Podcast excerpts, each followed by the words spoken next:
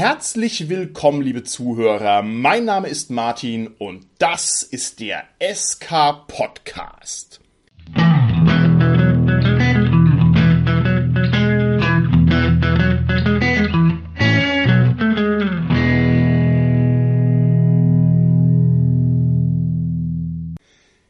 Wir machen heute wieder eine kleine Interviewfolge und vorbereitend zu dieser Folge möchte ich mit einer Erkenntnis einsteigen, die folgendermaßen lautet. Ich denke, so wie man seinen Helden nach oben levelt von Level 1 bis Level 100, so kann man auch seine Existenz als Rollenspieler ebenfalls in eine Art Levelgerüst fassen. Und vielleicht könnte man sagen, Level 1 wäre, dass man überhaupt weiß, dass sowas Großartiges wie Pen und Paper Rollenspiele existieren. Level 2, man kennt vielleicht so über zwei Ecken Rollenspieler, die das auch wirklich spielen. Level 5 wäre, man ist irgendwo Teil einer Runde. Level 10, man hat vielleicht sein erstes Rollenspielprodukt erworben. Level 15, man hat sein erstes Mal gespielleitert. Level 50, man hat in einem richtigen Verlag irgendwas vom Rollenspiel publiziert. Und der Gast, den ich heute hier habe, der hat den legendären Level 5000 erreicht. Der hat den Olymp des Rollenspiels erklommen. Das ist jemand, der tatsächlich eine waschechte Dissertation im Bereich Pen und Paper Rollenspiele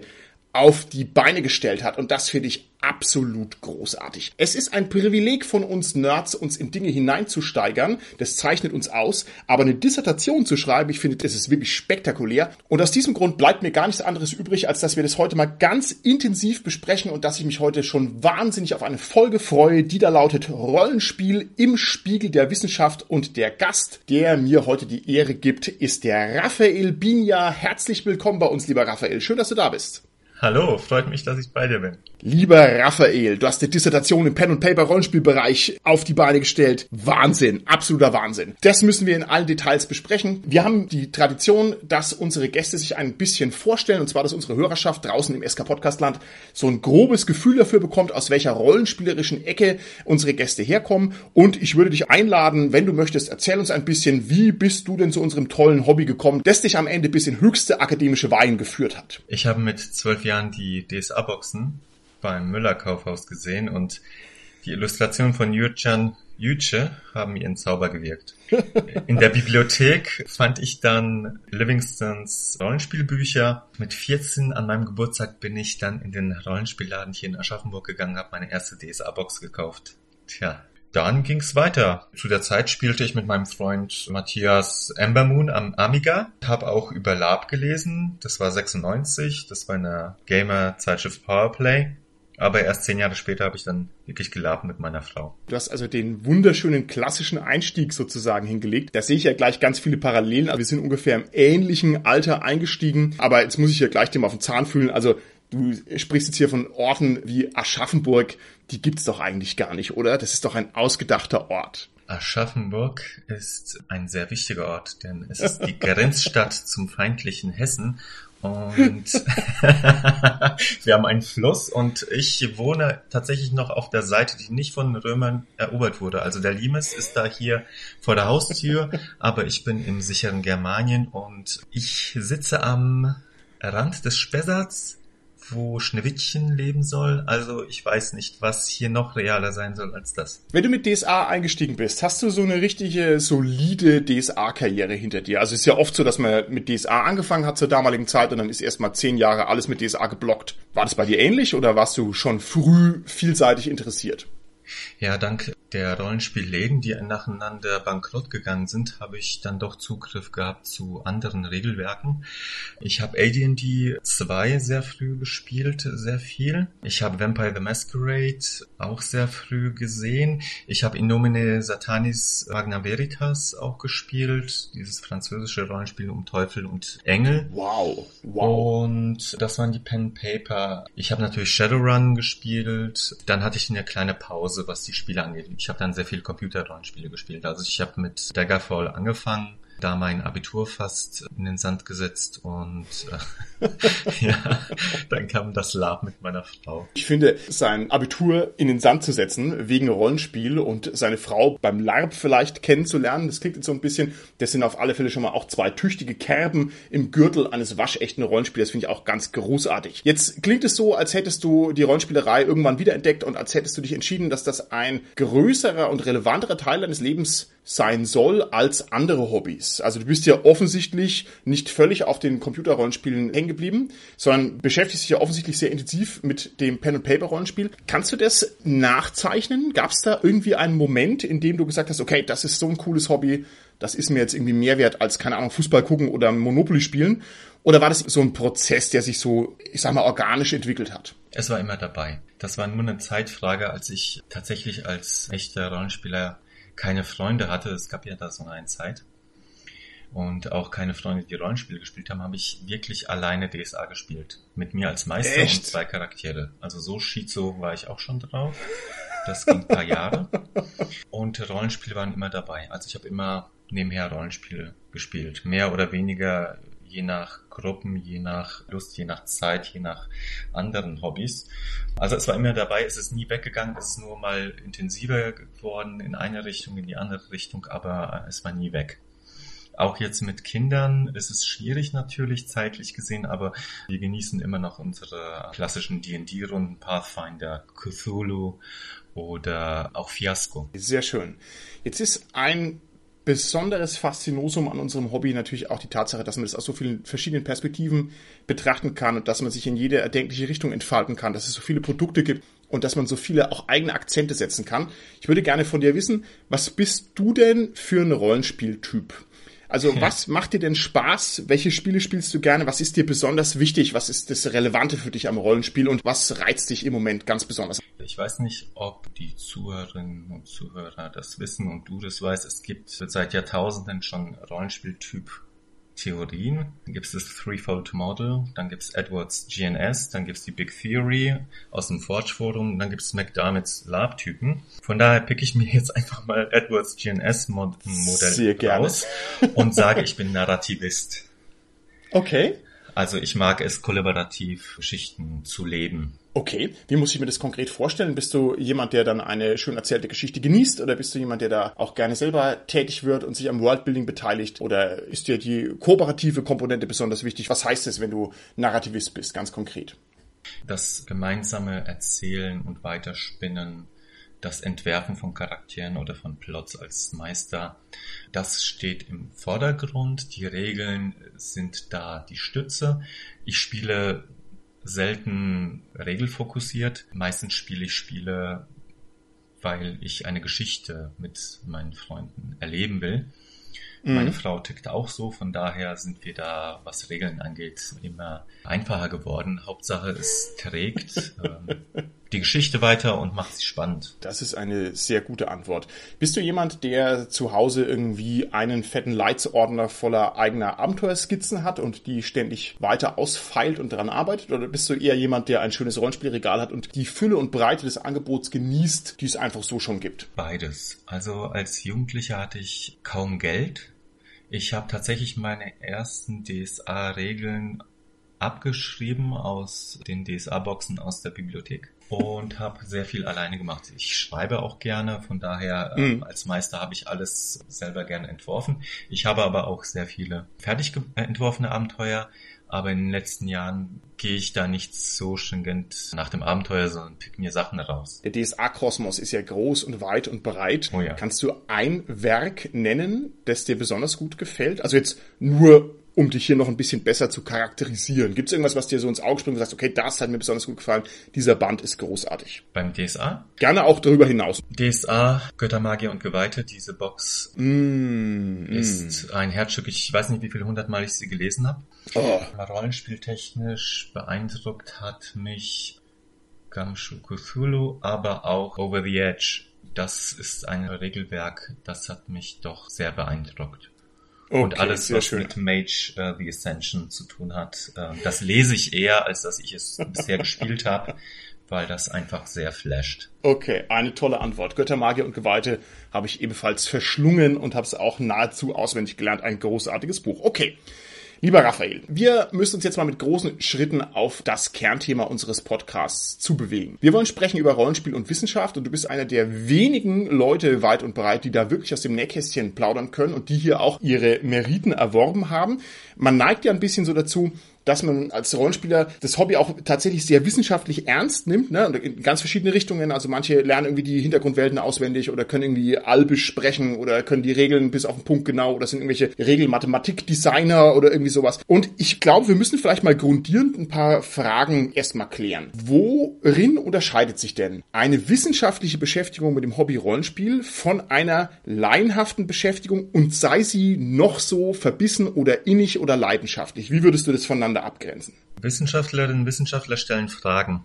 Das ist der einzige Job und der wichtigste Job. Man stellt Fragen. Und wir erforschen Zusammenhänge, erweitern das Wissen aber auch. Wir wollen dieses Wissen verbreiten. Ja?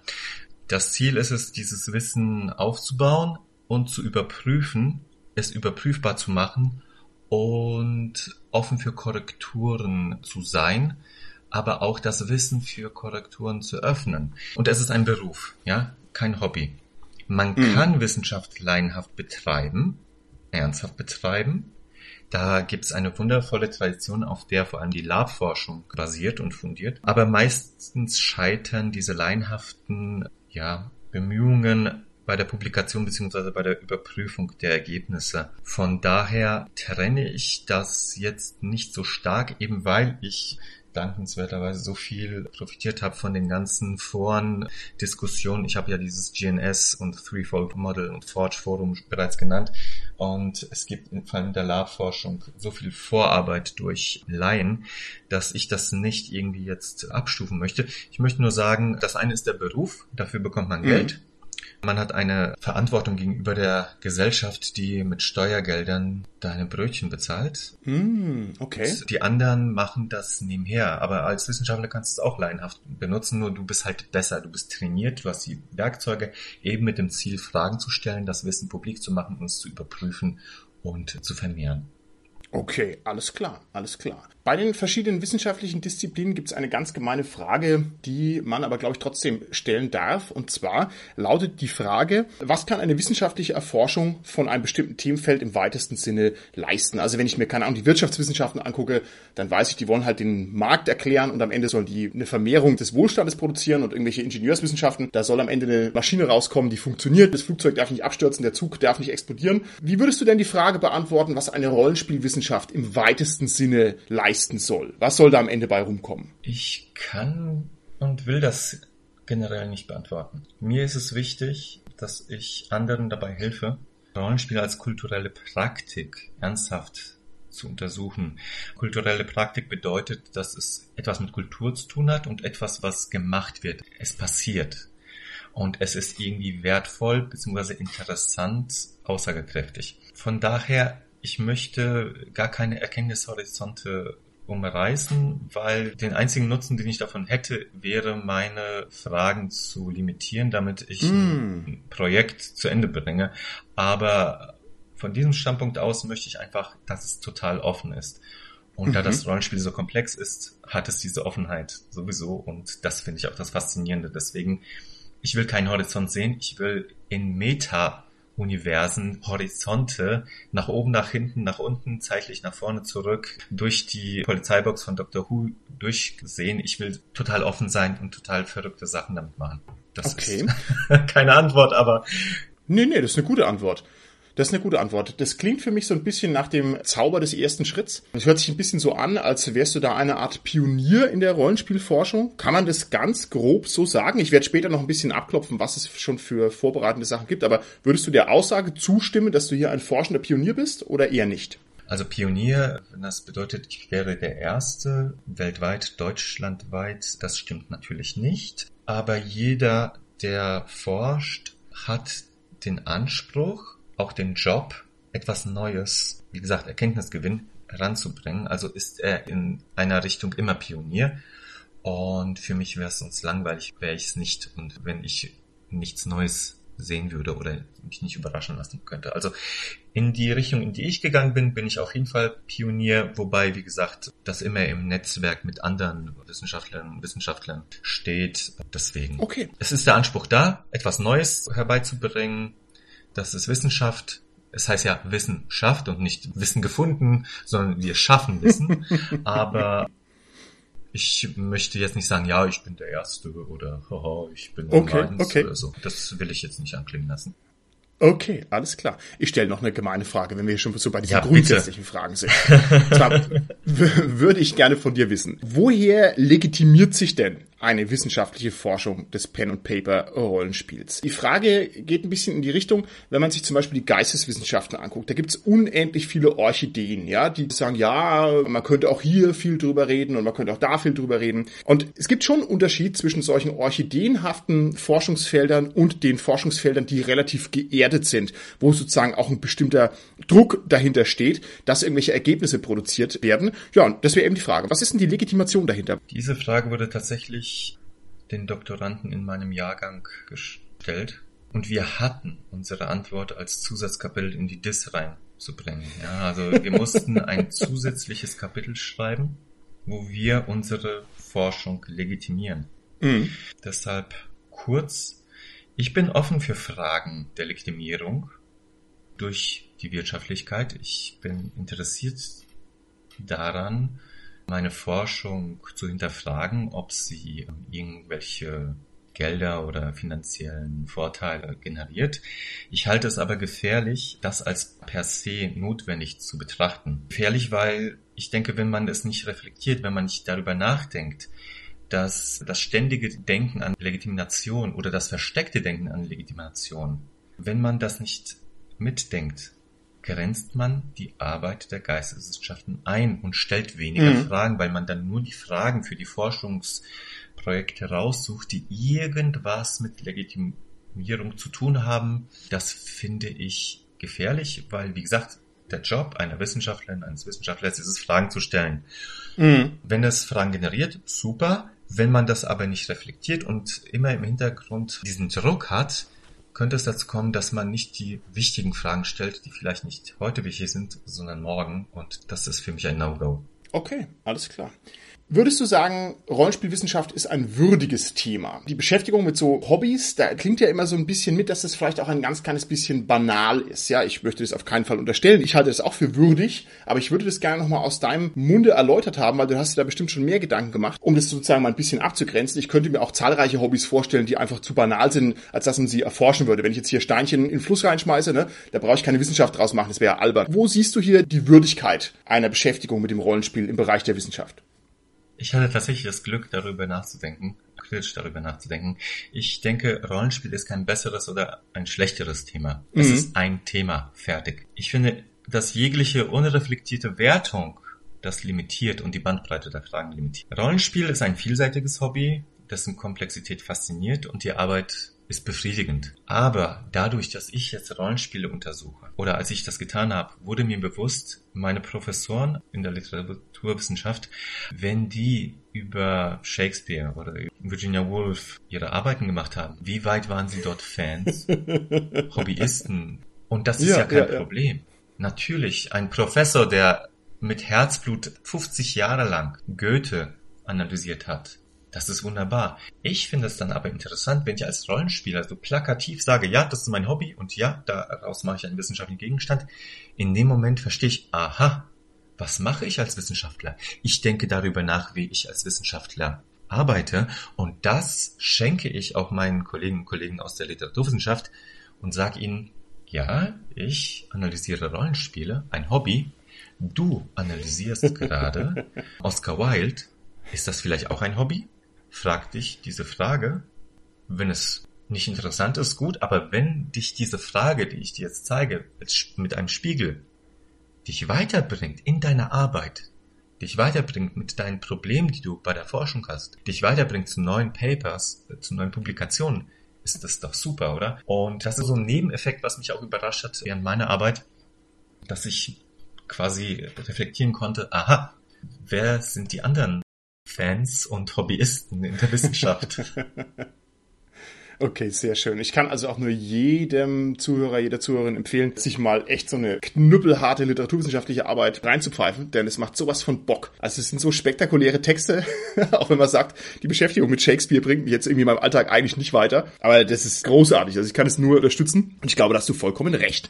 Jetzt hast du schon die Literaturwissenschaften ein bisschen anklingen lassen und da würde ich gerne mal direkt weiterfragen. Ich würde gerne von dir wissen, ob du die Rollenspielwissenschaft für eine Art eigenständiges oder vollwertiges Wissenschaftsgebiet hältst. willst Oder handelt es sich dabei letztlich um eine Art Mosaikbild und die einzelnen Steinchen sind dann aus ganz anderen Disziplinen? Ich stelle mir jetzt mal ganz banal vor, keine Ahnung, dass die Psychologie irgendwelche Erkenntnisse liefert, die Literaturwissenschaft liefert irgendwelche Erkenntnisse zu den Abenteuern, wie sie geschrieben werden und dann was weiß ich, was noch für tausend Sachen gibt. Also ich könnte mir vorstellen, dass eine Rollenspielerwissenschaft ein Zusammenfluss aus vielen Disziplinen ist. Es wäre die eine Perspektive und die andere Perspektive wäre eben, dass es für sich ein rundes Forschungsfeld ist, das auch selbstbewusst auftritt und sagt, nee, das ist ist hier ein vollwertiger kultureller Gegenstand. Wir sind also keine reine Hilfswissenschaft und kein reines Amalgam aus anderen Bereichen. Wie würdest du das verorten? Ja, das ist die Frage der Einstellung deiner Linse, deines Mikroskops oder deines Teleskops.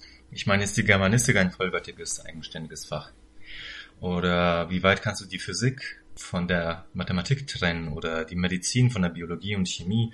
Das sind alles Fragen, die interessant werden, wenn man schaut, wer sie stellt. Ja, also geht es jetzt um Forschungsgelder, geht es um Lehrstühle oder geht es jetzt darum, etwas abzugrenzen, um es verlässlicher zu machen oder um es besser zu vergleichen. Also mich hat die Frage bisher nicht so sehr interessiert, wie man vielleicht merkt. Ich finde, mhm. was mich jetzt an dieser Frage stört, ist, dass man das Rollenspiel nur einem Feld zuschreibt. Ob jetzt das Rollenspiel zu den Theaterwissenschaften gehört oder zur Literaturwissenschaft oder zu den Game Studies, ist mir persönlich wurscht. Das kann jeder gerne machen. Heute, zu diesem Zeitpunkt, ich würde nicht trennen, wenn irgendein Fach das vereinnahmt, habe ich ein Problem damit, weil man eben wiederum Fragen einfach abwertet oder äh, ausgrenzt. Okay, okay. Es ist auch noch ein viel zu junges Feld. Ich meine, die erste Publikation, die erste wissenschaftliche Publikation war Pound 80 von Gary Fine. Von daher, wir sprechen jetzt hier über 40 Jahre ähm, Forschung. Das ist noch nicht so lange her. Ich glaube, das ist aber eine großartige Chance. Ich meine, was machst du denn mit einem Forschungsfeld, das schon seit 600 Jahren beackert wird? Das ist ja entsetzlich, aber wenn es hier noch einigermaßen unerschlossen ist, das sind ja die ganzen Schatzfelder noch weit ausgebreitet vor dir. Das ist eigentlich eine große Gnade. Und das bringt mich zu meiner nächsten Frage. Meines Wissens nach gibt es keinen Pen-and-Paper-Lehrstuhl irgendwo an der Universität. Ich würde gerne von dir wissen, vielleicht kannst du das ein bisschen kompakt formulieren und fassen. Wie läuft denn das aktuell? Wer erforscht denn gerade das Rollenspiel? Wer forscht dran rum? Wo wird es erforscht? Was hat es für einen Stellenwert? Ist es präsent oder ist es nur so unter ferner Liefen? Vielleicht kannst du mal so einen ganz kurzen Abriss über den aktuellen Stand der Rollenspielforschung liefern. Das wäre schön. Also Rollenspiele werden primär als Forschungsgegenstand herangezogen, und zwar an einzelnen Universitäten von einzelnen Doktoranden. Sie werden auch innerhalb eines Landes untersucht. Wie aber auch die viel größere Game Studies, die Computerspiel- und Spielforschung, ist die Rollenspielforschung wirklich marginal. Das sagt aber etwas aus über die Frequenz der Publikation, also wie viel publiziert wird, aber nicht über die Qualität und die Bedeutung. Also nur weil jetzt alle paar Jahre eine Dissertation erscheint zu Rollenspielen, heißt es noch lange nicht, dass das irgendwas über die Bedeutung oder über die Qualität aussagt. Nur ist es, wie gesagt, so, dass die Professoren und die Doktoranden und die Studenten, wissenschaftliche Mitarbeiter an Universitäten Rollenspiel als Forschungsgegenstand heranziehen, entweder als Beispiel in einem größeren Projekt oder als Hobby Publikation nebenher, die sie nach dem Feierabend noch machen. Es ist tatsächlich so, es gibt keinen Lehrstuhl, ja, explizit für okay. Rollenspiele weltweit. Das wäre mir neu. Und ich sehe auch keinen in der näheren Zukunft. Aber es gibt Professoren, die einen Lehrstuhl in den Game Studies besitzen ob an Universitäten oder technischen Universitäten oder in anderen Feldern als den Game Studies, Digital Media, Digital Design, Literaturwissenschaft und so weiter. Und da gibt es manche, die sind sehr stark an Rollenspielen interessiert und diese fördern auch, dass ihre Doktoranden, ihre Studenten sich damit innerhalb von Seminaren oder in Abschlussarbeiten beschäftigen. Ja, so sieht das momentan weltweit aus. Was für Themen werden denn da erforscht? Ich wünsche mir eigentlich immer so ein Hardcore-Thema, so nach dem Motto, wie ist die korrekte Aussprache des Namens Hastur? Ja, aber das wird's ja nicht sein, sondern was wird denn da erforscht, ganz konkret? ja, ach, Hastur. Ich liebe Hastur. Oh, oh, oh, oh, ja. oh, das war das dritte Mal. Vorsicht, Vorsicht, Vorsicht. Ist ja, ist ja oh, nur ein, ja, das ist ja, ist ja nur ein armer Hirtengott und der Lovecraft hat wahrscheinlich das falsch gelesen. also, welche Themen werden derzeit erforscht? Hauptsächlich arbeiten in Deutschland Bachelor, Diplom oder Masterstudenten zu diesem Thema. Und das ist das auch, was ich immer mitbekomme, wenn Leute mich anschreiben. Die letzten internationalen Publikationen, also in den letzten zwei Jahren, kann man in zwei, ja, zwei grobe Bereiche fassen. Das eine ist Education, also wie benutze ich Rollenspiele im Unterricht, sei es mit Kindern, Erwachsenen, Jugendlichen oder mit bestimmten Gruppen. Und das zweite Feld ist die Untersuchung der Spieler, also Identität, kooperatives Spielen, mm. kooperatives Erzählen. Und dann gibt es vereinzelte Untersuchungen zur Literaturerzählung und zum Filmvergleich. Aber das sind Forschungen, die sich mit Rollenspiel beschäftigen, wie wir Rollenspieler das verstehen.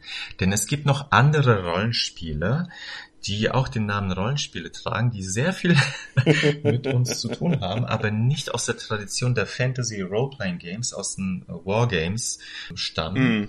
sondern psychologische Rollenspiele. Es gibt noch Rollenspiel-Therapieformen, es gibt noch ganz viel in der Psychologie und in der Wirtschaft, in der Führungskräfteentwicklung und so weiter. Ja, ja, ja. Das sind ganz eigenständige naja, Kulturen, Forschungslinien die mit unseren Rollenspielen wenig zu tun haben und da ähm, kenne ich mich nicht so gut aus. Das macht auch gar nichts, weil das ist ja für uns auch erstmal gar nicht interessant. Wir meinen natürlich das richtige Rollenspiel, ja. Nicht die ganzen vielen falschen, das falsche Rollenspiel, das interessiert uns ja, ja überhaupt nicht. Ja, okay, genau. okay, sehr interessant. Ich wünsche mir so ein bisschen, dass es da auch so Tagungen gibt und Debatten und Kongresse und dass dann das Team der D&Dealer sich hitzige Debatten liefert mit den schwarze Auglern. Gibt's sowas? Also gibt's Denkschulen? Gibt's irgendwelche ja. großen Theorien, die sich hier schon so ein bisschen gegenüberstehen oder ist es noch zu weit verästelt und noch zu sehr verbröselt als Forschung? Forschungsfeld? Innerhalb der Rollenspielforschung für weniger, da ist man doch eher bemüht, zusammenzuarbeiten. Aber innerhalb der Game Studies am Anfang gab es da eine große Debatte, sind Computerspiele und Spiele Erzählungen, also irgendwas Narratives, mhm. oder sind es Spiele? Systeme. Okay. Und da gab es gut zehn Jahre einen Streit. Ah, oh, toll so ein Streit ist sehr gut, weil dann hören die anderen Leute zu und gucken, wie es ausgeht. Das hat sehr viele Publikationen befeuert und das ist jetzt, naja, ist mal längst überholt. Ich finde es immer sehr peinlich, wenn die, wenn die Leute es immer noch irgendwie zitieren als die große Debatte. Das ist schon längst Tod interessiert keinen Menschen mehr, außer vielleicht jemanden, der nicht so weit ja, seine Hausaufgaben gemacht hat und nachgeguckt hat, wie es momentan steht. Also das war der große Streit. Und das kann man auch auf Rollenspiele ausweiten. Sind Rollenspiele jetzt irgendetwas Erzählerisches im Bereich Kultur und Literatur? Oder sind das Spiele, also Games, also irgendwelche Systeme, mathematische Natur und Zufallsprinzipien? Und allein diese Frage, ja, ich denke, ich hoffe, dass einige, die jetzt zuhören, sich denken, ja, aber so und so und dass das Denken anfängt, weil das ist tatsächlich für viele eine interessante Frage. Und das ist so das große. Denkschulen, Debattenlinien, ja. Es gibt natürlich Treffen, Kongresse. Ja, es gibt Zentren. Für Pen Paper vielleicht gerade nicht, aber für Rollenspiele allgemein. Es gibt das International Journal of Role-Playing Games. Dann gibt es noch innerhalb der Game Studies in Journal Game Studies. Dann gibt es noch das Analog Game Studies Journal, das viele Rollenspiele beinhaltet. Und es gibt seit neuestem das Japanese Journal of Analog Role-Playing Game Studies. Also es gibt verschiedene peer-reviewed Magazine. Okay. Und das erkläre ich jetzt auch gleich. Die Wissenschaftler publizieren ja ganz viel. Und es wird tatsächlich weltweit, Deutschland nicht so, aber weltweit wird das in so ein Punktesystem umgewandelt. Du bekommst Punkte für deine Publikation. Wenn eine Publikation einfach so erscheint, also Self-Publishing, was weiß ich, dann kriegst du, sagen wir mal, einen Punkt. Wenn das jemand gelesen hat und es korrigiert hat, bekommst du zwei Punkte. Wenn es aber in einem Magazin erscheint, wo zwei Leute das gelesen haben, ohne den Verfasser zu kennen, das zerfetzt haben und du das überlebst und es trotzdem publiziert wird, dann bekommst du noch mehr Punkte. Und je wichtiger das Magazin ist, je mehr Stellenwert es hat, umso mehr Punkte bekommst du. Wenn du ganz viele Punkte hast, bekommst du einen Job. So einfach ist die Wissenschaft. Sehr schön. Weltweit. Sehr schön, sehr schön. Wir müssen das Ganze übertragen bei uns natürlich raus aus den Magazinen rein in die Fanzines. Ne? Wir müssen also da eine vergleichbare Kultur hier aufbauen, damit wir da auch endlich einen neuen Level an Qualität erreichen. Und jetzt würde ich natürlich eigentlich am liebsten fragen, ist jetzt Rollenspiel ein Spiel oder ist es eine Erzählung? Aber jetzt hast du gesagt, die Frage ist voll blöd, da lacht jeder drüber und deswegen traue ich mich das gar nicht mehr fragen, sondern ich gehe jetzt einfach einen Schritt weiter und frage die letzte Frage hier nochmal in diesen Wissenschaftsapparat rein. Und zwar würde ich gerne wissen, gibt es schon sowas wie ein Handbuch des Pen- und Paper-Rollenspiels? So ein Standardwerk, wo ja. man sagt, okay, das ist hier die Basis für alles. Wie viel Schaden macht ein Schwert? Steht da alles drin? Alles steht da drin. Es gibt tatsächlich Gott, es gibt ein Standardwerk und ich hatte das große Privileg und das Glück dabei gewesen zu sein, oh. als wir das konzipiert haben. Ich habe meine Konzeption eingereicht ähm, und teilweise wurde das auch übernommen. Also das Standardwerk, das Handbuch der Rollenspielforschung, das jede und jeder gelesen haben muss, ist das Role-Playing Game Studies von Sagal und Detterdink. Sebastian Detterding ist ein deutscher Forscher, der hat schon lange vor meiner Zeit auch die Rollenspiele in seinen Forschungen ans Licht gebracht. Und die beiden haben neben mir ganz fantastische, also ich bin nicht der fantastische, sondern die anderen sind die fantastischen Kolleginnen und Kollegen weltweit gefunden. Die haben uns in Atlanta im Jahr 2013 getroffen, dieses Buch besprochen und es tatsächlich geschrieben. Und dieses Jahr wird es ein Update geben der Verlag wollte eine Aktualisierung und wir arbeiten jetzt an der Aktualisierung. Also das Roleplaying Game Studies Transmedia Foundations ist die ja, Bibel für jeden, der sich damit beschäftigt. Und es ist auf Englisch, Gott sei Dank. Das heißt, es ist kurz. Ich denke, das ist jetzt schon mal ein schönes Statement. Lieber Raphael, vielen Dank für deine glasklare Aussage. Da habe ich jetzt einiges vor mir und ich hoffe, viele unserer Zuhörerinnen und Zuhörer auch, nämlich sich dieses Standardwerk, diese Bibel des Rollenspiels mal ordentlich reinzupfeifen und dann hoffentlich hier auf der Basis endlich mal solides Rollenspiel betreiben zu können. Ja, aber das echt. ist doch schon mal eine Erkenntnis der Sonderklasse. Sehr gut. Lieber Raphael, die Rollenspielforschung in zehn Jahren, wo siehst du die? Was wird sich da getan haben? Wohin entwickelt sich die? Ich sehe sie ganz nah der Virtual Reality Forschung. Stichwort Metaverse. Das, was jetzt Facebook und die anderen bauen, die totale virtuelle Realität, die wir ja aus den Cyberpunk-Romanen kennen, William Gibsons äh, Idoro, dass wir wirklich Second Life jetzt mal auf eine andere Ebene bringen. Da wird viel Rollenspiel passieren und ich denke, Rollenspiel hat da ganz viel zu bieten, um diese neue Lebensweise und diese neuen Lebensräume zu erschließen und erschließbar zu machen. Und ich denke, da wird was passieren. Ich habe jetzt vor paar Tagen erst einen Artikel gelesen, der hat schon angefangen, das zu thematisieren. Roleplaying Games and Metaverse. Also die Forscher fangen schon damit an. Und ich denke, das ist auf jeden Fall die Zukunft und natürlich die ganzen anderen Arbeiten, Fragen wiederholen, die gestellt werden müssen, die Sachen noch einmal fragen, hinterfragen und so weiter, wie quasi kooperatives Spielen, Identität, Geschichte des Rollenspiels und so weiter und so fort. Okay, hervorragend. Vielen Dank, vielen Dank.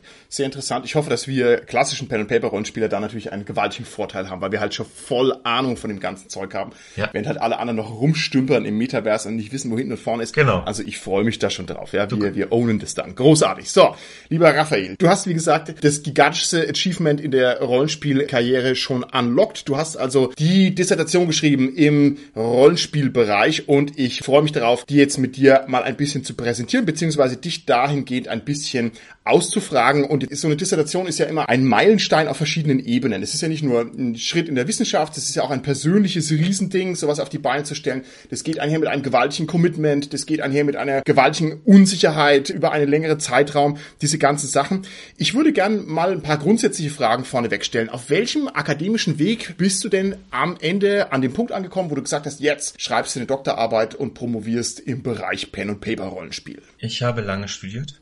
Ich habe mir viel Zeit gelassen. Und ich hatte einen fantastischen Mentor, den Dr. Peter Weltmann aus der Literaturwissenschaft. Der ist aber eigentlich ein Philosoph. Das ist ein Mensch, der inspiriert einfach das Denken, so wie er denkt, so wie er das ausstrahlt, es ist so ansteckend wundervoll, dass ich dachte, ich will so weitermachen. Und dann hatte ich noch einen anderen Freund, einen Ralf, das war ein Kommilitone, der war schon 60, war schon mal Arzt gewesen. Und er hat gesagt, Raphael, schreib eine Doktorarbeit. Wann willst du es sonst machen? Du bist jung, du hast noch keine Familie, mach's einfach. Und ich dachte mir so, ja gut, okay, wenn du meinst, ja, warum nicht? Ich will, ich liebe, ich liebe die Universität. Ganz ehrlich, ich würde jeden Job jetzt umtauschen. Ich würde nochmal studieren. Also habe ich es gemacht. Ich habe allgemeine und vergleichende Literaturwissenschaft studiert und Anglistik als Hauptfach.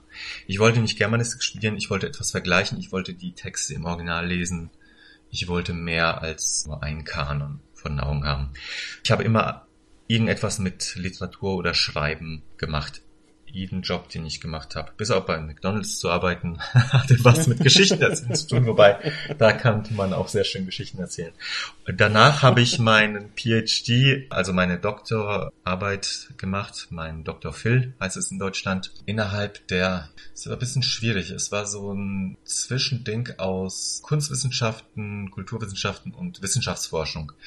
Die Richtung, die meine Doktorarbeit dann eingeschlagen hat, war wirklich Wissenschaftsforschung. Also bin ich als Doktor der Philosophie im Bereich der Soziologie, Wissenschaftsforschung angesiedelt. Das ist so meine Vita. Sag uns doch jetzt endlich mal das Thema deiner Dissertation. Was hast du denn da verfasst eigentlich? Das Thema meiner Dissertation war es, ähm, die Arbeit von materiellen Akteuren in Lab, Mixed Reality und Pen-Paper-Rollenspielen zu untersuchen.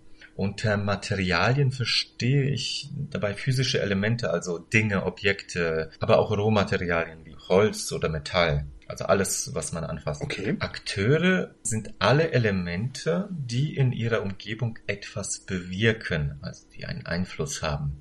Und diese Umgebung der miteinander verbundenen Akteure nennt man Netzwerk.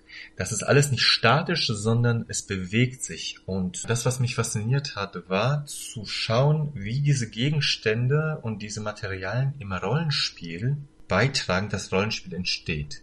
Das war ein Punkt. Und der zweite Punkt war es, den Rollenspielforschern und den Spieleforschern zu zeigen, wie sie Rollenspiele und andere Spiele neu denken können. Das war meine Doktorarbeit. Okay, das sind ja super spannende Themen. Jetzt weiß ich, dass die Geburt von so einem Dissertationsthema immer ein wahnsinniger Prozess ist. Also schon allein sich so ein Thema auszudenken, weil man muss sich auch darauf einlassen und so weiter. Und es wird ja ganz stark beeinflusst von verschiedenen Ecken. Wie kam es denn dazu, dass du gerade dieses Thema beziehungsweise diese Themen für dich rausgepickt hast und dass es also nicht ein beliebiges anderes Thema geworden ist? Was hat dich dahin gebracht? Ich begann mit der literaturwissenschaftlichen Untersuchung von Chat-Rollenspiel in World of Warcraft auf illegalen World of Warcraft Servern naja, illegal, weil die Leute nicht bezahlen wollten, aber sehr viele Rollenspiele gemacht haben. Das habe ich an der Uni Siegen gemacht, weil es dort eine Games Co-op gibt. Einen Zusammenschluss von Forscherinnen und Forschern, die über Computerspiele und andere Spiele forschen. Also dort habe ich angefangen. Und dann wurde eine Stelle ausgeschrieben an der Maastricht University.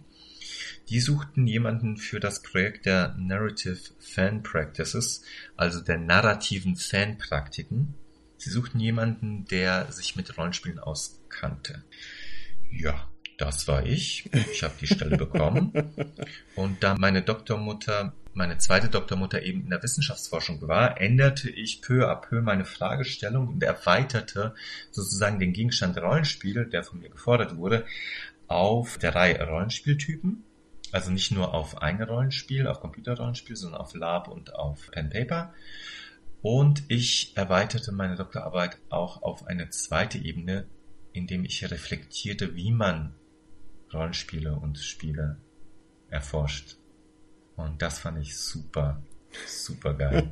okay, klingt auch super geil. Ist deine Arbeit eingebettet in einen Kontext von anderen Arbeiten? Ich meine, die Antwort muss natürlich jetzt hier lauten ja, ne? Aber gibt es so eine Art Nahbereichskontext? Also könntest du, keine Ahnung, eine Handvoll andere Arbeiten nennen, die da Vorarbeit geleistet haben oder die dazu irgendwie sich in Relation setzen oder dergleichen? Wo verortet sich da deine Arbeit ungefähr? Dadurch, dass ich die Actor Network Theory oder Aktanten-Netzwerktheorie benutzt habe, habe ich auf der Pionierarbeit von Marinka Copier aus den Niederlanden aufgebaut, die mit ANT, also mit Aktant Netzwerktheorie, World of Warcraft und auch andere Spiele untersucht hat. Ich war auch bei der Verteidigung als meine Gegnerin dabei, da war ich sehr glücklich. Das sie mir diese Ehre erwiesen hat. Die andere Arbeit war von Ian Bogost, der auch mit ANT und mit der ganzen Materialitätstheorie schon Vorarbeit in Game Studies geleistet hat. Aber so speziell auf Rollenspiele war ich der Erste, der das so massiv forscht hat und auch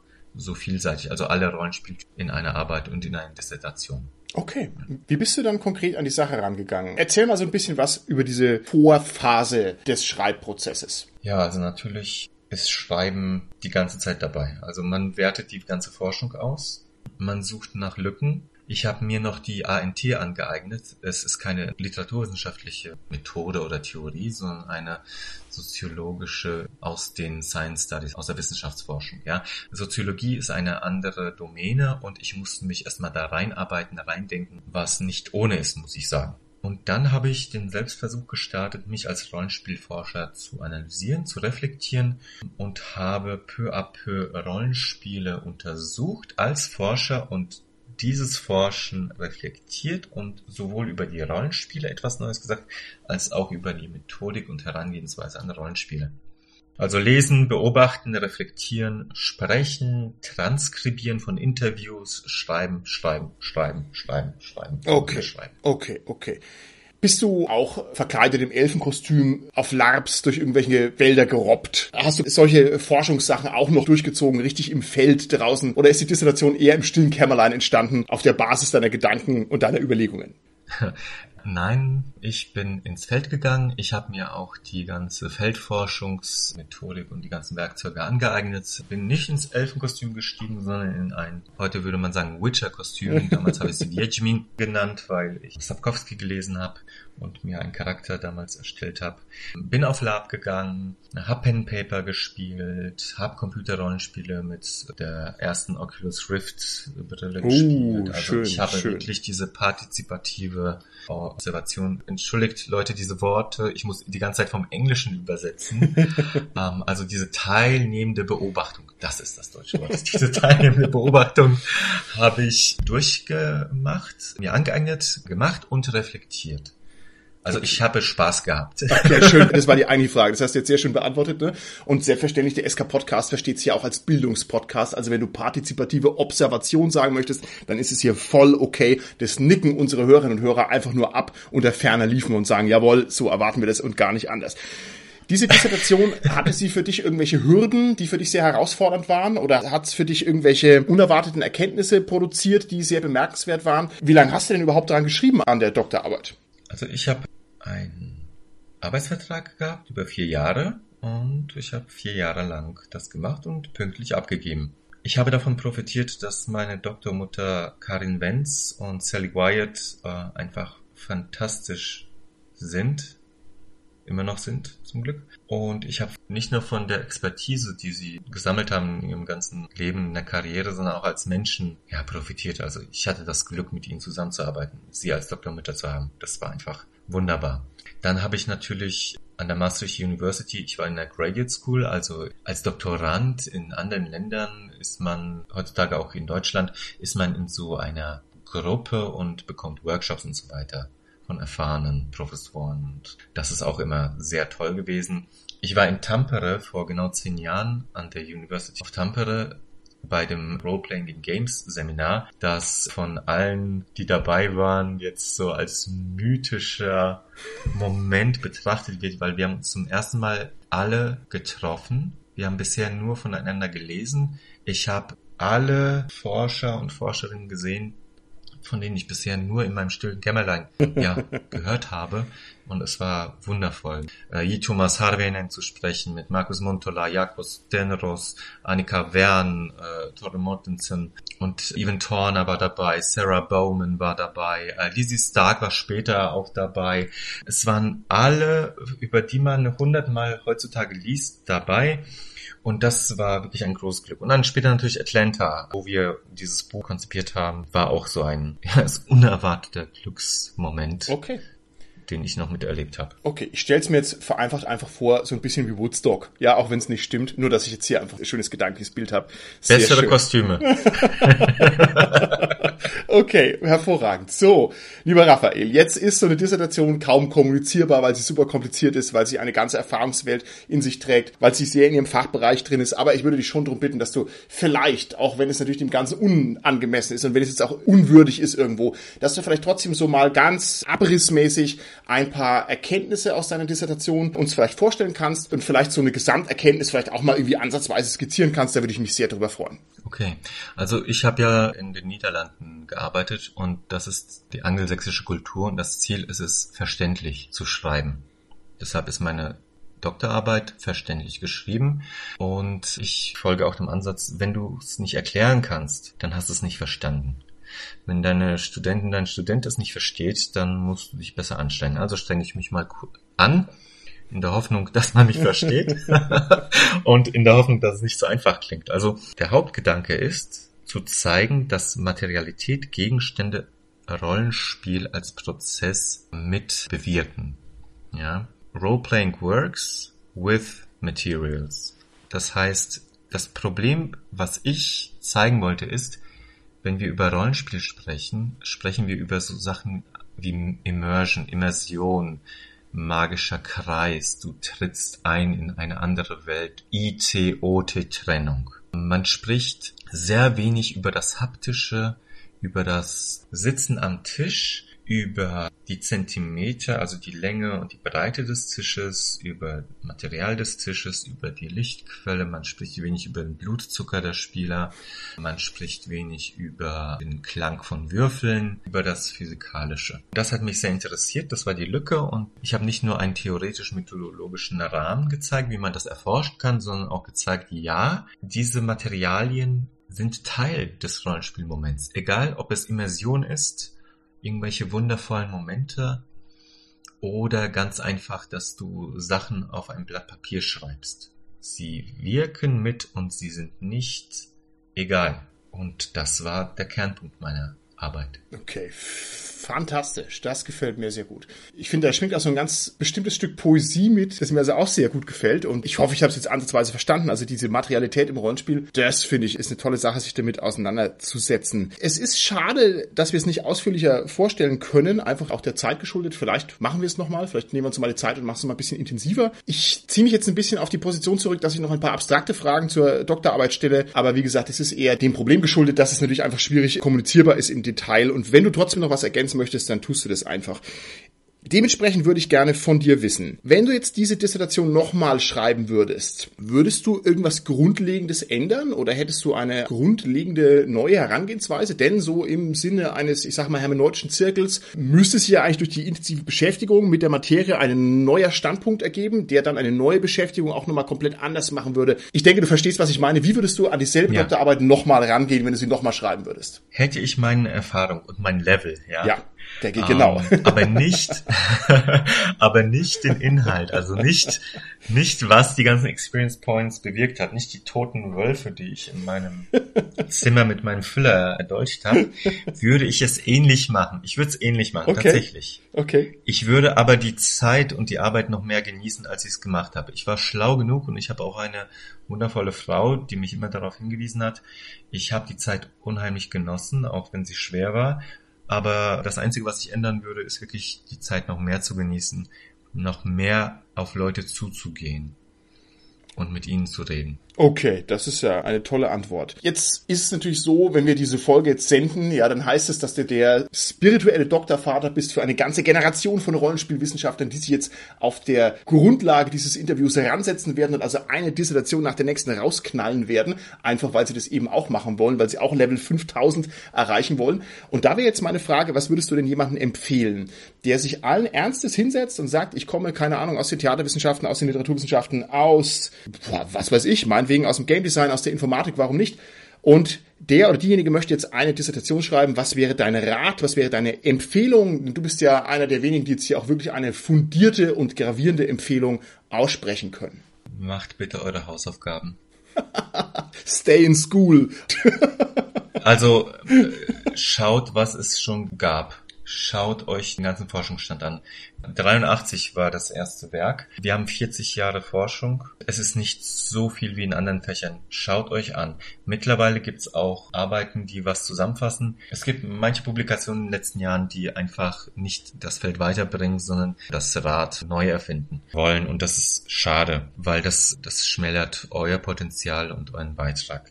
Haltet euch an Deadlines unbedingt, besonders in Geisteswissenschaften und habt einen Plan B danach, wenn die Arbeitslosigkeit kommen sollte. Oh, okay, okay.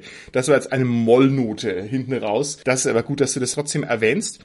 Okay, lieber Raphael, dann würde ich sagen, gehen wir so ganz langsam aufs Ende unseres Interviews zu. Aber wenn ich hier schon einen Experten, einen promovierten Experten für die Materialität im Rollenspiel habe, dann kann ich endlich dir die Fragen stellen, die der Rollenspielnation draußen an den Empfangsgeräten schon lange unter den Nägeln brennt und die kein anderer beantworten kann, außer dir. Und zwar würde ich von dir gerne endlich mal die Antwort drauf haben. Wodurch definiert sich eigentlich ein Elfenbogen und wie weit schießt er denn? In meiner Kurzgeschichte Funkensucher definiert sich ein Elfenbogen als echter Elfenbogen, wenn er aus den Schienbeinen zweier Elfen geschnitzt wurde. Was? Okay.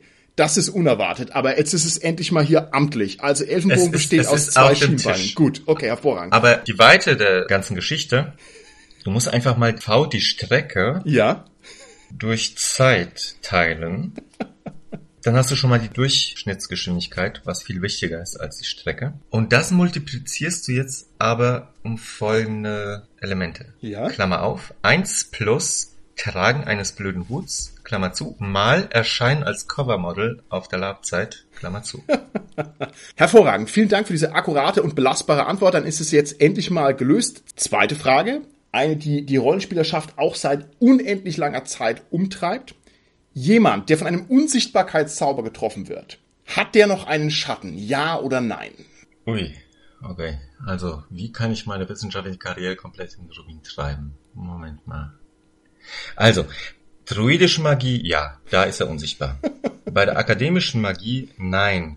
Der hat keinen Schatten, weil da ein partieller Ebenengang durchzogen wird und der negative Schatten des Dimensionsrisses fällt auf den Schatten der Magierin und nivelliert ihn. Okay, hervorragend. Alles klar. Vielen Dank, exzellent. Sehr gute Antwort, sehr gute Antwort. Gut, und ich finde, Promotion ist das eine, aber solche Sachfragen auch konkret beantworten zu können, ist mindestens genauso viel wert. Aus diesem Grunde würde ich dich gerne noch fragen, wie kann man dich denn finden und kontaktieren im Internet? Also wenn man jetzt zum Beispiel ein aufstrebender Forscher ist oder wenn man sonst irgendwelche Fragen hat, wenn man dich kontaktieren will, wenn man dich anheuern möchte, wenn man von dir eine Antwort erwartet. Ja, wie erreicht man dich, wenn man mit dir Kontakt aufnehmen möchte? Oder wie findet man deine Publikationen? Also ganz einfach Dr. Lab Level 5000. .de. Sehr, sehr also, wenn, wenn, ihr einfach meinen Namen eingibt, Dr. Raphael Binja, es gibt nur einen, bis der Typ mit dem Schwert auftaucht. Und da findet ihr mich auf LinkedIn, Twitter, Instagram, Facebook und auf meiner Webseite. Gibt es Leute, über deren Kontaktanfrage du dich freuen würdest, für die du dich interessieren würdest, die du unterstützen kannst? Wer käme denn sinnvollerweise in Frage, dass er sich überlegt, ob er nicht vielleicht mal Kontakt zu dir sucht?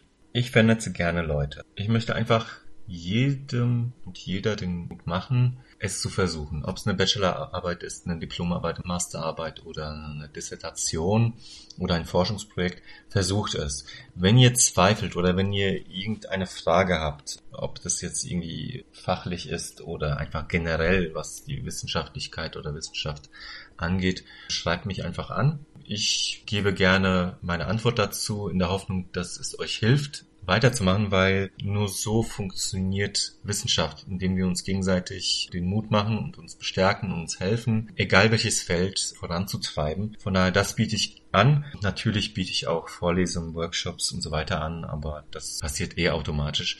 Aber speziell die Leute. Und wenn es nicht du bist, vielleicht hast du eine Cousine oder einen Bruder oder weiß ich nicht, der gerade am Zweifeln ist, ah, soll ich den Prof fragen, soll ich was zu Lab und Theaterwissenschaft machen? einfach mich anschreiben und dann schreibe ich einfach zurück, ja. Nur ein bisschen fundierter.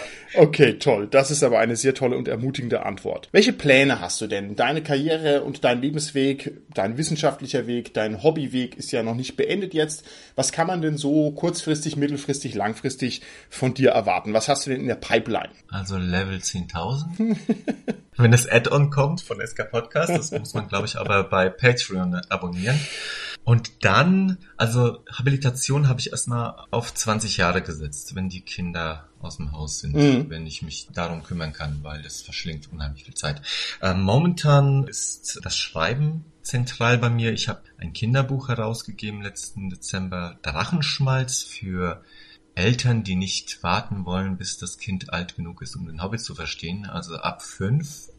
Zehnjährige finden es auch cool zum Vorlesen und selber lesen illustriert von Marvin Clifford, der Shake and Fidget gemacht hat und uh, ja, noch andere tolle Sachen macht. Und es wird hoffentlich auch den zweiten und dritten Band geben. Dann publiziere ich Fantasy-Romane, Kurzgeschichten. Dieses Jahr gibt's ganz viel äh, was zu lesen von mir, was nicht wissenschaftlich ist. Okay, toll. Und hoffentlich auch spannend. Und vielleicht kommen wir da auch nochmal drauf zurück. Also es wäre natürlich auch spannend, wie also ein promovierter Rollenspieler seine literarische Karriere weiterpflegt. Also das würde mich auch ganz persönlich interessieren, was da noch bei rumkommt. Vielleicht gibt's hier noch ein zweites Interview. Schauen wir mal. Wenn du jetzt drei beliebige Themen setzen dürftest, Zeit spielt keine Rolle, Geld hast du genug und die akademische Welt liegt dir so weit zu Füßen, dass sie auch alles mitmachen.